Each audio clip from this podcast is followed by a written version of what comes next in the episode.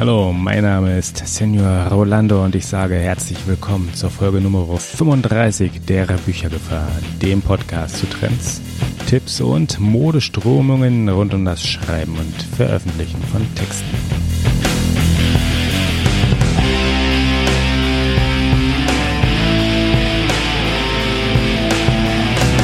Heute habe ich nicht einfach nur einen Gast in der Sendung, nein, Heute habe ich gleich zwei und es ist noch dazu Damenbesuch. Es freut mich sehr, Dalia von Dohlenburg und Tina Geisler begrüßen zu dürfen. Beide sind ein Teil des Teams hinter dem Projekt oder ein Teil des Teams von Dembelo. Und Dalia ist ganz konkret Autorin und einer der kreativen Geister bei Dembelo. Und Tina ist die Ideenhaberin und der gründende Kopf des Projektes.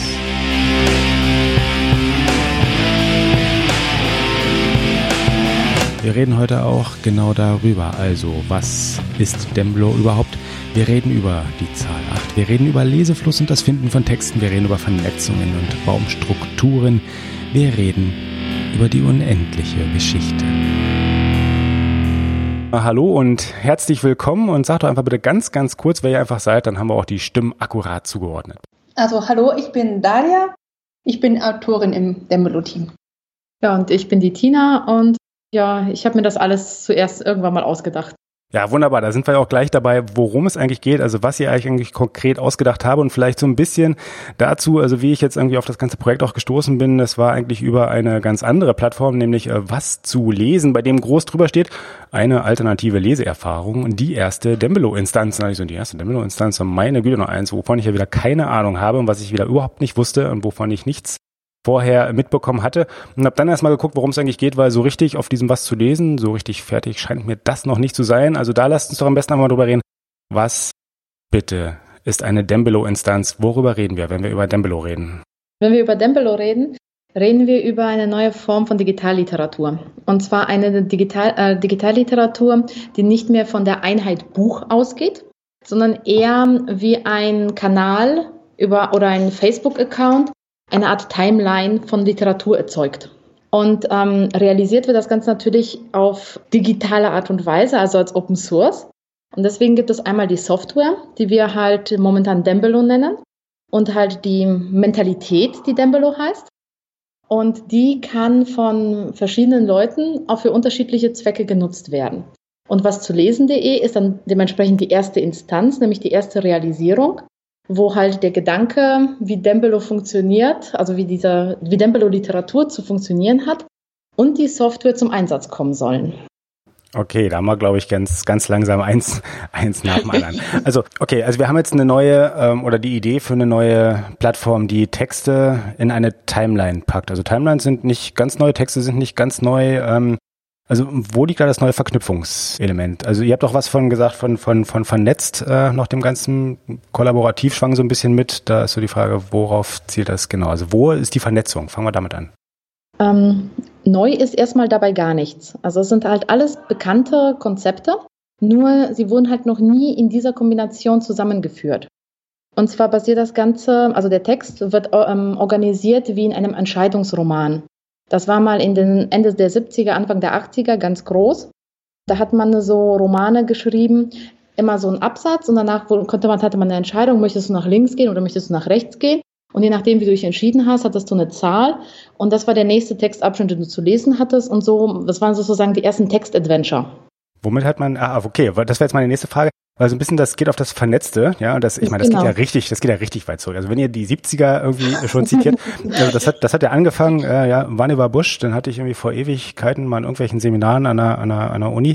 Und der hatte ja 45, glaube ich, einen Text rausgebracht, der zum ersten Mal quasi den Hypertext als solchen vorgedacht hat. Ja, das genau. fand ich ja sehr großartig, wenn man das dann irgendwie weiterführt. Also in der Historie bewegt sich das Ganze auch. Ja? Genau. Ähm, und die Vernetzung geht aber bei uns natürlich weiter. Weil, also erstens sind es halt so funktionierende Texte, wie, wie sie heutzutage auch in Computerspielen verwendet werden. Das heißt, ähm, die Geschichte ist nicht linear, es ist nicht vorgegeben, was passiert, sondern der Leser entscheidet mit, was vorgegeben, äh, was passieren soll.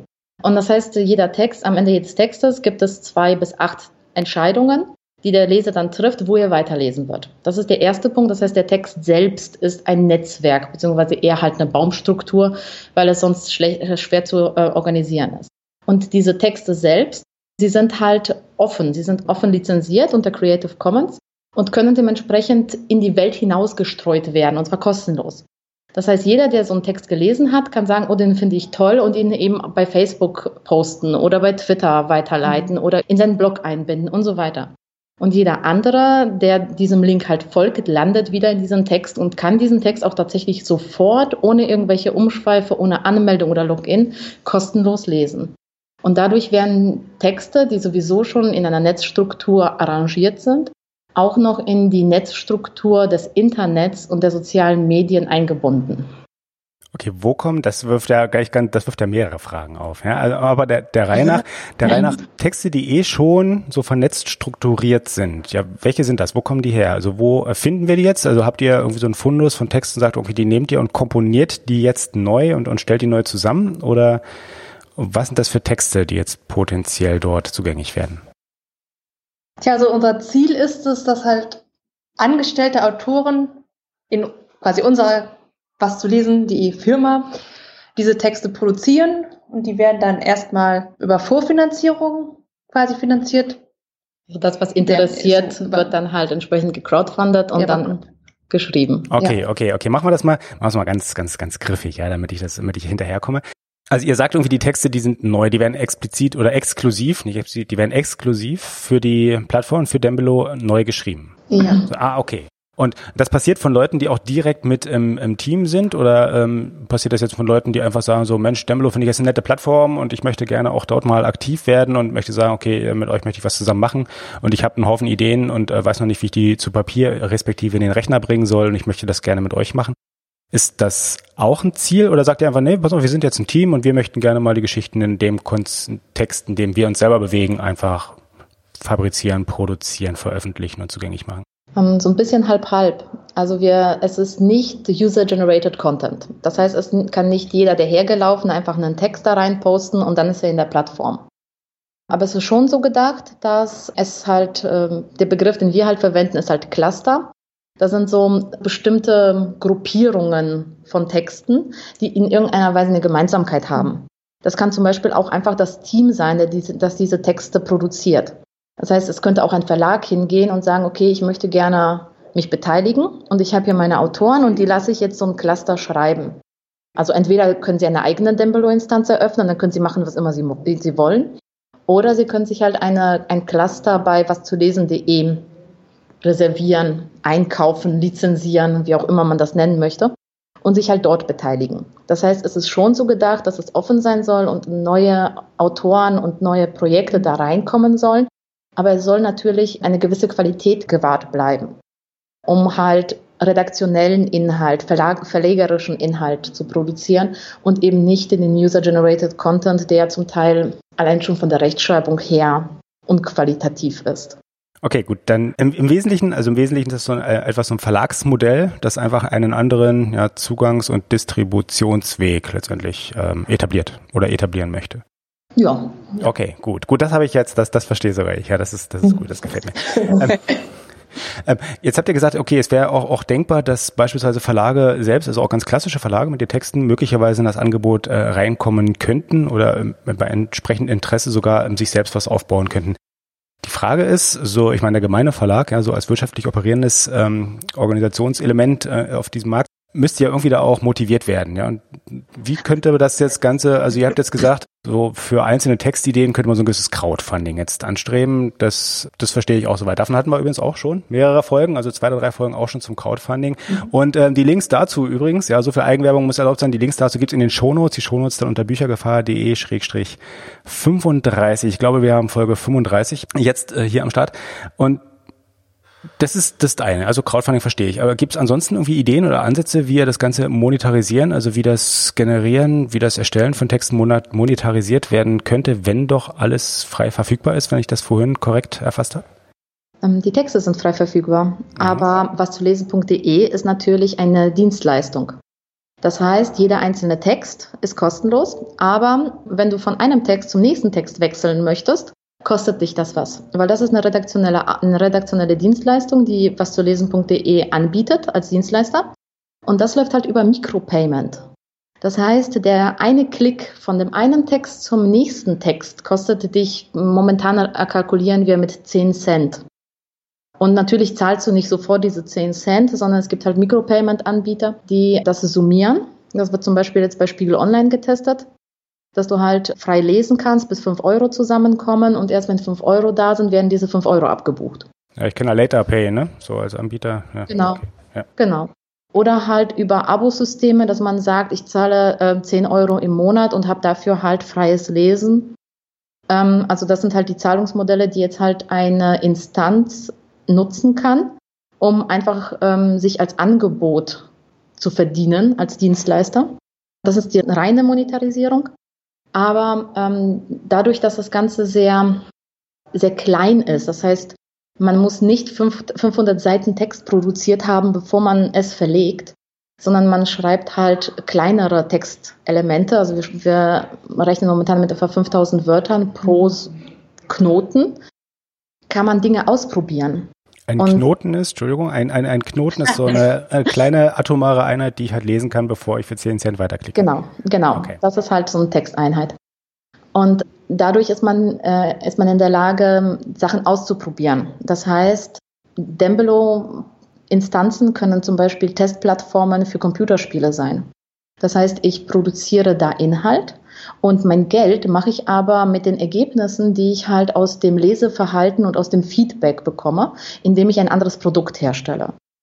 Oder dass ich halt hingehe und sage, okay, ich ähm, beobachte, was für Interessen meine Leser haben und äh, den erfolgreichsten Lesepfad, also den Weg, der am häufigsten von Lesern gegangen wird, von Knoten zu Knoten, den verlege ich als Buch und habe dadurch weitere Finanzierungsmöglichkeiten beziehungsweise weitere Einnahmemöglichkeiten.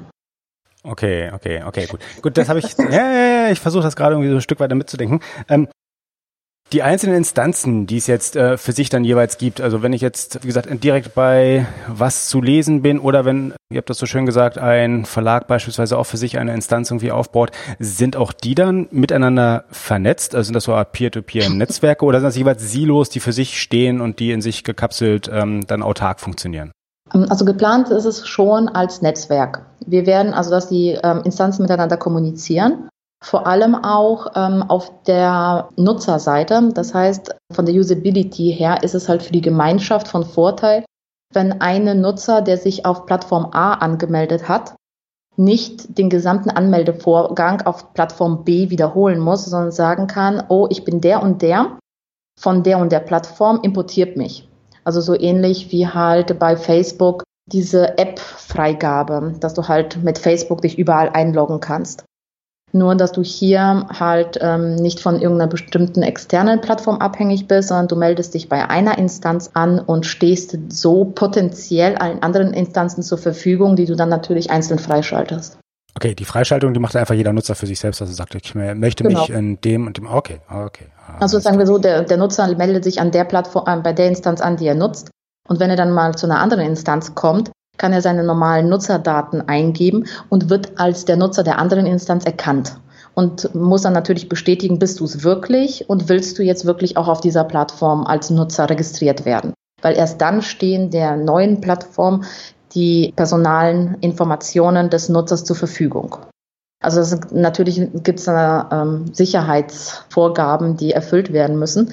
Aber von der Usability her soll es so funktionieren, dass wenn man bei einem Nadembelo-Instanz registriert ist, man eigentlich alle problemfrei nutzen kann. Okay. Wenn wir schon mal bei technischen Feinheiten sind, äh, diese einzelnen Knoten, die ja untereinander vernetzt sind, sind die dann auch über die Instanzen hinweg vernetzt oder bleiben die aber doch jeweils in ihrem eigenen Kontext stehen und ähm, sind dann da für sich jeweils als abgeschlossene Einheit erkennbar? Also technisch gibt es zwei unterschiedliche Knotenarten. Es gibt die Access-Knoten, die tatsächlich verschiedene Elternelemente haben können. Also auf so einen Knoten kann ich auch von einer anderen Instanz verlinken.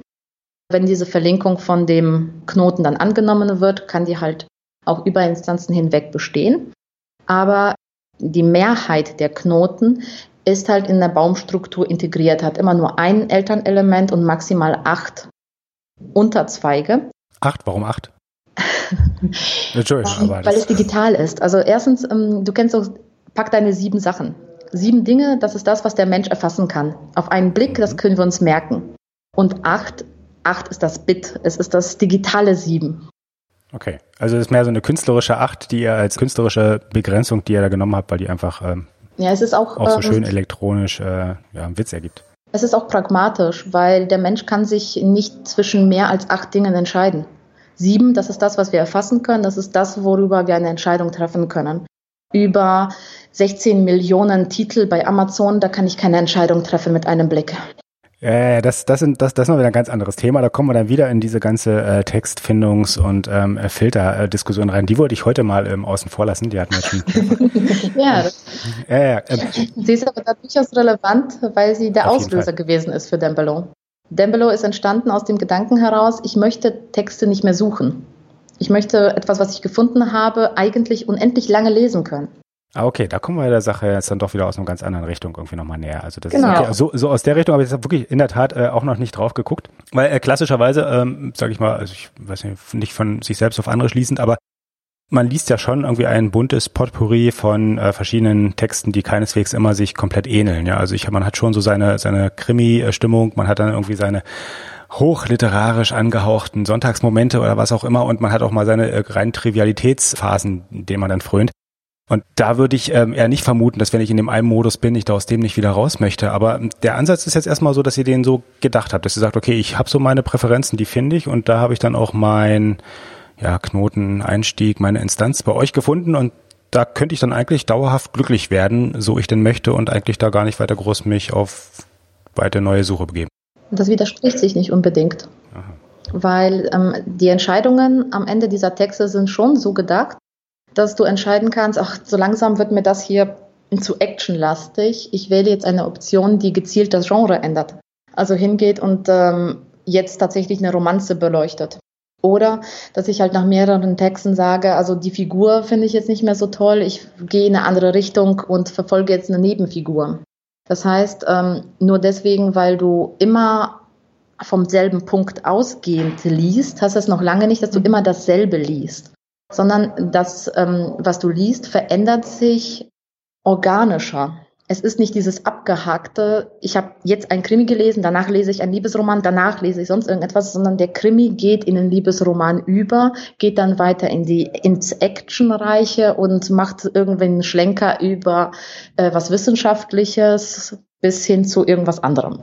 Ja, das ist insofern, finde ich, insofern sehr interessant, weil es irgendwie sich ein bisschen von dem Gedanken löst, dass wir äh, den Text selber nur in der klassischen Romanform denken. Ja, und das ist so ein bisschen was, wo, wo einige sagen, ja, das ist so das Klassische, was, wo der Text halt lebt. Und, und wenn wir mal ganz genau hingucken, dann ist dem ja noch gar nicht so lange so, ja, sondern haben wir früher unsere Geschichten am Lagerfeuer oder den Marktplatz erzählt und sind dann irgendwann nur aus der rein verlegerischen ähm, ja, Verlegenheit äh, dazu gekommen, dann irgendwie so den Roman als solchen zu schaffen, weil er eben das ökonomisch sinnvollste Konstrukt war, das in Seitenzahl, Druck, Kosten und ähnlichen ähm, Restriktionen, die dann halt einfach ganz natürlich gegeben waren, schlicht und ergreifend Sinn gemacht hat und da auch dann irgendwie entsprechend kalkulierbar war. Also sich davon mal zu lösen, ich denke mal, da, da kommt noch sehr viel. Also da geht noch einiges, da, da, da haben wir noch was vor uns und da sind die ersten jetzt, also die Digitalverlage, die ja auch äh, durchaus in den letzten Jahren aus dem Boden gesprossen sind, mit ihren äh, unterschiedlichen, auch jetzt kürzeren Texten, die populär werden, ein erster Schritt und ich habe so das Gefühl, ähm, da könnte eben genauso dieser knotenbasierte Vernetzungsgedanke, den ihr jetzt anstrebt, ein anderer netter Aspekt sein, der damit reinspielt. Also das ist, da seid ihr ein Spielball im, im großen, schönen neuen Feld der Textgestaltung oder der Textstruktur.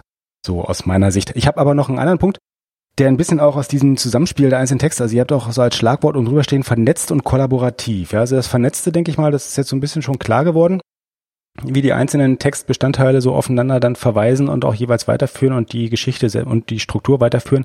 Aber das Kollaborative, wo kommt das jetzt rein? Ist das einfach in dem Entstehungsprozess kollaborativ, weil einfach es schreiben verschiedene Menschen an verschiedenen Knoten, die dann ein Gesamtkonstrukt ergeben oder wo ergibt es sich? Ja, es ergibt sich einmal halt durch die Notwendigkeit.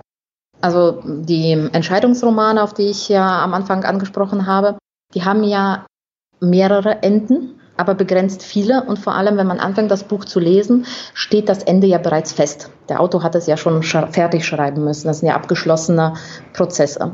Und ähm, bei uns können sich aber die Texte ja beliebig weit verzweigen. Und sie laufen ja nicht zwangsweise auf ein bestimmtes Ende zu. Das heißt, wir haben keine Verkürzungselemente. Dadurch wachsen, wächst natürlich die Textmenge, die geschaffen werden muss. Das kann kein einzelner Autor machen. Das heißt, so ein Cluster selbst wird nicht nur von einem Autor geschrieben, sondern von einem Autorenteam. Und da hast du sozusagen die erste Ko ähm, Kooperation. Aber natürlich ist, ähm, ist da auch der nächste Aspekt drin. Wir, wir sind nicht fertig. Das heißt, der Leser liest im laufenden Prozess. Er liest sozusagen ab dem ersten Kapitel mit, während der Autor noch schreibt. Was bedeutet, dass jegliches Feedback, jegliche Rückmeldung, die vom Leser kommt, vom Autor aufgegriffen werden kann. Und zwar ähm, auf verschiedene Art und Weisen. Das heißt, es entsteht tatsächlich Interaktion zwischen Autor und Leser. Und das meinen wir eigentlich hauptsächlich damit. Dass es halt ein laufender Prozess ist und die Würfel noch nicht gefallen sind. Gibt es irgendeine Chance, dass ich irgendwann mal mit irgendeinem Text fertig werde? Also so dieses Gefühl zu sagen, ja, mhm. Deckel drauf, Klappe zu, beiseite, ich habe mal was abgeschlossen? Oder löst ihr euch von diesem Konstrukt, löst ihr euch von diesem Gedanken, von dieser Vorstellung, einfach zu sagen, ich bin fertig? Sondern ich, ich lese eigentlich in einem ständigen Strom immer weiter. Das ist, glaube ich, eher das, was ihr verfolgt. Wir, wir lösen uns von diesem Gedanken in beiden Richtungen. Also nicht nur als Leser, weil äh, natürlich möchte ich nicht immer wieder dieselbe Seifenoper lesen. Aber wenn ich Seifenopern-Fan bin, werde ich immer irgendeine Seifenoper haben, die ich gerade gucke. Und genau so möchten wir lesen. Wir möchten nicht ständig vor der Frage stehen, ach, was lese ich denn heute? Und ach, jetzt muss ich mich darauf einstellen, dass wieder alles anders ist. Jetzt habe ich wieder einen anderen Stil oder sonst irgendetwas. Wir möchten diese Übergänge fließend gestalten und dadurch dieses ewige Lesen, diese unendliche Geschichte, diese Geschichte, die halt als Science Fiction begonnen hat und als Mittelalter endet. Das ist das, was wir als Leser haben möchten. Aber auch als Autor wollen wir genau das haben. Wir wollen nicht dieses, so jetzt habe ich meinen Roman fertig und jetzt konzentriere ich mich darauf, die Lizenz bestmöglich zu verhökern. Und in dem Moment bin ich Kaufmann und nicht Autor. Wir möchten gerne jeden Morgen aufstehen und uns an den Rechner setzen und jeden Tag acht Stunden lang Autor sein und von Beruf her schreiben. Und das bedeutet, wir müssen natürlich auch unsere Vorstellung vom Schreiben verändern. Das ist, das löst sozusagen auch nochmal den Serienbegriff völlig auf oder, oder definiert ihn nochmal neu oder biegt ihn ja, ja. ein wenig nochmal irgendwo hin, wo er, wo er vorher noch nicht gewesen ist, ja. Und das ist insofern, das, das, äh, ich glaube, das ist schon so ein bisschen, das zieht sich so durch, ja. Also wie entwickeln wir die Texte eigentlich weiter? Und ich meine, Serien waren nie wirklich weg, waren nie wirklich, äh, ja, tot ist auch ein hartes Wort, ne? Aber ähm, haben auf jeden Fall eine ganz neue Renaissance irgendwie erlebt. Also sind ja gerade ganz, ganz groß wieder, äh, gerade in, in Genre-Texten im Kommen und, und, und groß in Mode. Und auch da, ja, geht noch viel. Ich habe es, glaube ich, eben schon mal gesagt, aber, aber ich glaube, das ist irgendwie so ein, so ein großes, weites Feld, das noch nicht vollständig abgegrast ist und noch nicht vollständig geerntet ist. Ja, also da denke ich mal, kann noch sehr viel wachsen. Das, das ist interessant. Sehr, sehr schön, aber auch du hast gerade schön gesagt, man ist beim Schreiben noch nicht fertig. Ja, das ist ähm, immer im Fluss, immer weiter. Eine ganz offensichtliche Frage wirft das natürlich auch gleich auf. Dieses noch nicht fertig, das, das streckt sich ja auch auf das ganze Projekt so ein bisschen oder dehnt sich darauf aus. Wo steht eigentlich Dembelo momentan? Also äh, reden wir momentan immer noch von der Idee? Reden wir davon, dass man schon praktisch irgendwo mal sagen könnte, verdammt nochmal, wie stelle ich mir das jetzt vor? Wie sieht das aus? Ich würde es gerne mal probieren oder, oder was kann ich momentan als Interessent mit Dembelo machen? Also momentan arbeiten wir noch an der Beta-Version, die hoffentlich dann im nächsten Jahr fertig wird. Also an der Technik, an der, von Technik der Software her. Ja, Technik ist immer trickreich und ja, dauert immer länger, als man vorher dachte. Das ja, das ja. ist deswegen unser Motto jetzt auch, it's done when it's done. Weil wir haben immer angekündigt, dass jetzt demnächst die Beta-Version kommt. Hm. Und, und, dann, dann kommt doch was dazwischen. Ja, ihr habt das so schön als Open Source Konzept geschrieben, ja, it's done when it's done. Mhm. Es gibt noch einen anderen Open Source Gedanken, der heißt irgendwie Release Early and Fail Fast. Also ich weiß, äh, genau. das ist, es ist, es ist schon trickreich. Ich weiß, es ist immer ein schmaler äh, Grad, auf dem man sich bewegt. Es ist ein schwerer Spagat, den man manchmal gehen muss. Aber ähm, so von der Timeline, also nächstes Jahr heißt irgendwie, wollte ich jetzt lieber nicht festlegen und einfach sagen, okay, äh, wann genau wird es verfügbar, sondern das wird im Laufe des nächsten Kalenderjahres passieren und wir warten es einfach mal ab. Also so weit weg sind wir davon gar nicht mehr. Also die Software funktioniert, die läuft. Ähm, was fehlt, sind halt so Sachen, die ja Usability ausmachen. Also das Design ist noch nicht so banal, wie wir es gerne möchten. Weil unser Gedanke ist, dass du an der Bushaltestelle stehst, auf ein Icon auf deinem Handy klickst und sofort einen Text hast. Im Grunde ohne Auswahl, ohne Login, ohne irgendetwas.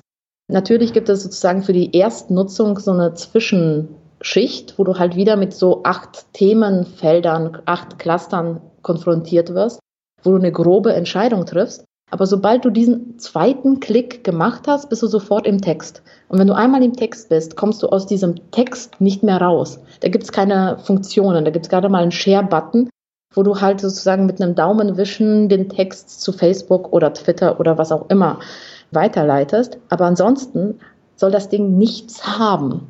Trotzdem ist man durch rechtliche Sachen, durch technische Begebenheiten an gewisse Dinge gebunden, die doch drin sein müssen und sie so einzubauen, dass sie sofort gefunden werden, aber dieses Gefühl, es gibt nur Text, nicht stören, das ist halt das, woran wir gerade arbeiten. Das heißt, die Software selbst, Datenbankstruktur, die ganzen großen Entscheidungen, die sind tatsächlich fertig.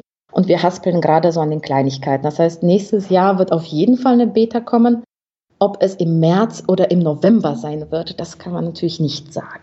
Ah, okay. Da frage ich mich doch aber, wenn ich jetzt aber, wenn ich jetzt jemand bin, ich höre irgendwie diese Folge und ich sage, Mensch, das klingt jetzt schon ein bisschen interessant, ja, und an der Bushaltestelle stehe ich durchaus öfter mal und nicht immer habe ich das passende zu lesen dabei. Wann kann ich endlich auf Dembelo zugreifen? Wann sind Sie endlich soweit? Welche Chancen hat ein Interessent? Wie kann jemand irgendwie über euch mehr erfahren? Wie kann er auf dem, bei dem Projekt, über das Projekt, über die Infos rund um das Projekt auf dem Laufenden bleiben? Wo schicken wir die hin, die jetzt Interesse gewonnen haben und einfach mehr wissen möchten? Ähm, zu unserem Blog. Wir sind da sehr aktiv. Es gibt zweimal wieder Pausen, aber im Grunde sind wir mit je jeder Woche mit einem Artikel zu diesem Thema unterwegs. Und dort finden sich auch immer wieder Links zu den ersten Texten. Wir veröffentlichen gerade über fanfiction.de. Das heißt, dort sind die ersten Texte aus unserem Fantasy Steampunk Cluster. Und die sind auch schon untereinander verlinkt. Das heißt, wenn man das, den ersten Text gelesen hat, kann man danach eine Entscheidung treffen und ähm, entsprechend weiterlesen. Das heißt, das erste Cluster bauen wir schon so auf, weil, ähm, also wie gesagt, technisch warten wir jetzt auf die Beta, aber wir haben ja noch ein paar andere Baustellen. Das eine ist natürlich, wie schreibt man so ein Zeug? Ja. Wie plottet man eine Handlung, die man nicht bestimmen kann oder die sich beliebig weiterentwickeln kann? Und ähm, da sind wir schon sehr, sehr weit und darüber berichten wir halt auch. Organisieren jetzt auch äh, Autorenworkshops und Treffen im Unperfekthaus in Essen. Das heißt, man kann uns jeden Dienstag auch einfach mal besuchen kommen. Und ja, wie gesagt, über den Blog kriegt man eigentlich unsere gesamte Aktivitäten mit. Ähm, ja, und wenn der Blog dann doch zu oldschool sind, sind wir natürlich auch in den sozialen Medien vertreten. Jetzt auf Twitter mit was zu lesen. Und auf Facebook haben wir eine Dembelo-Gruppe, und eine Dembelo-Seite. Die Gruppe richtet sich mehr an Autoren, weil wir da halt hauptsächlich unsere Workshops bewerben und aus denen sich dann halt auch Dembelo-Inhalte dann ergeben sollen, ja, die wir dann halt in die Beta einpflegen können. Aber, aber wunderbar. Selbst also über das klassische Blog, ja, über den, also ich mag die durchaus immer noch, ganz so tot sind die noch nicht. Äh, und über das klassische Blog hat man jetzt sogar schon die Möglichkeit, irgendwie hinzufinden zu den ersten Texten, also durchaus auch jetzt schon die erste Erfahrung zu machen, jetzt schon zu sehen, wo die Reise eigentlich hingehen könnte und ob das jetzt schon fertig als Zugriffs, Access, App, Point, wie auch immer auf dem Smartphone an der Bushaltestelle passiert. Ähm, das sei mal dahingestellt, das kommt dann noch, da warten wir einfach dann drauf, das, da können wir uns drauf freuen. Aber wir können auch jetzt schon ersten Blick werfen. Und äh, selbstverständlich möchte ich an der Stelle gleich nochmal sagen, die Links, alles, was jetzt eben gerade erwähnt wurde, alles, worüber wir gesprochen haben, alles, was erwähnt wurde, was einfach vorkam, gibt's in den Shownotes unter büchergefahr.de-35. Ich sage an der Stelle einfach mal, Dalia und Tina, vielen Dank. Ich denke, da hat man jetzt einiges Inspirierendes auf jeden Fall drin. Ich denke, das ist ein ganz interessanter Weg. Ähm, ich bleib auf jeden Fall mal dabei und gucke, wo die Reise hingeht, weil da tut sich jetzt so einiges und ich glaube, ihr habt ein paar sehr gute Ideen, wo sich Texte hinentwickeln könnten, Textstrukturen hinentwickeln könnten, das Schreiben von Texten hinentwickeln könnte das Verlegen, das Veröffentlichen von Texten sich ändert, das Konsumieren, Rezipieren von Texten sich ändert. Also das ist echt ein breites Feld. Äh, Hut ab davor, das überhaupt äh, beackern zu wollen. Und ich glaube, das, das wird noch sehr spannend. Also da tut sich noch so einiges und ich denke, da seid ihr ganz gut mit im Rennen. Und wir sollten das einfach dann nächstes Jahr nochmal wieder aufgreifen, wenn die Sache mit der Beta dann mal ganz konkret geworden ist. Oh ja, sehr gerne. Sehr gerne. Wunderbar. Dann vielen Dank an der Stelle. Wir ja. bedanken uns auch. Danke. Tschüss. Tschüss. Tja, und das war es auch schon wieder. Ich danke noch einmal sehr herzlich meinen beiden Gästinnen, Dalia von Dohnenburg und Tina Geißler. Und wie erwähnt, gibt es alle Links für weitere Infos rund um die besprochenen Themen und Projekte in den Shownotes unter büchergefahr.de-35.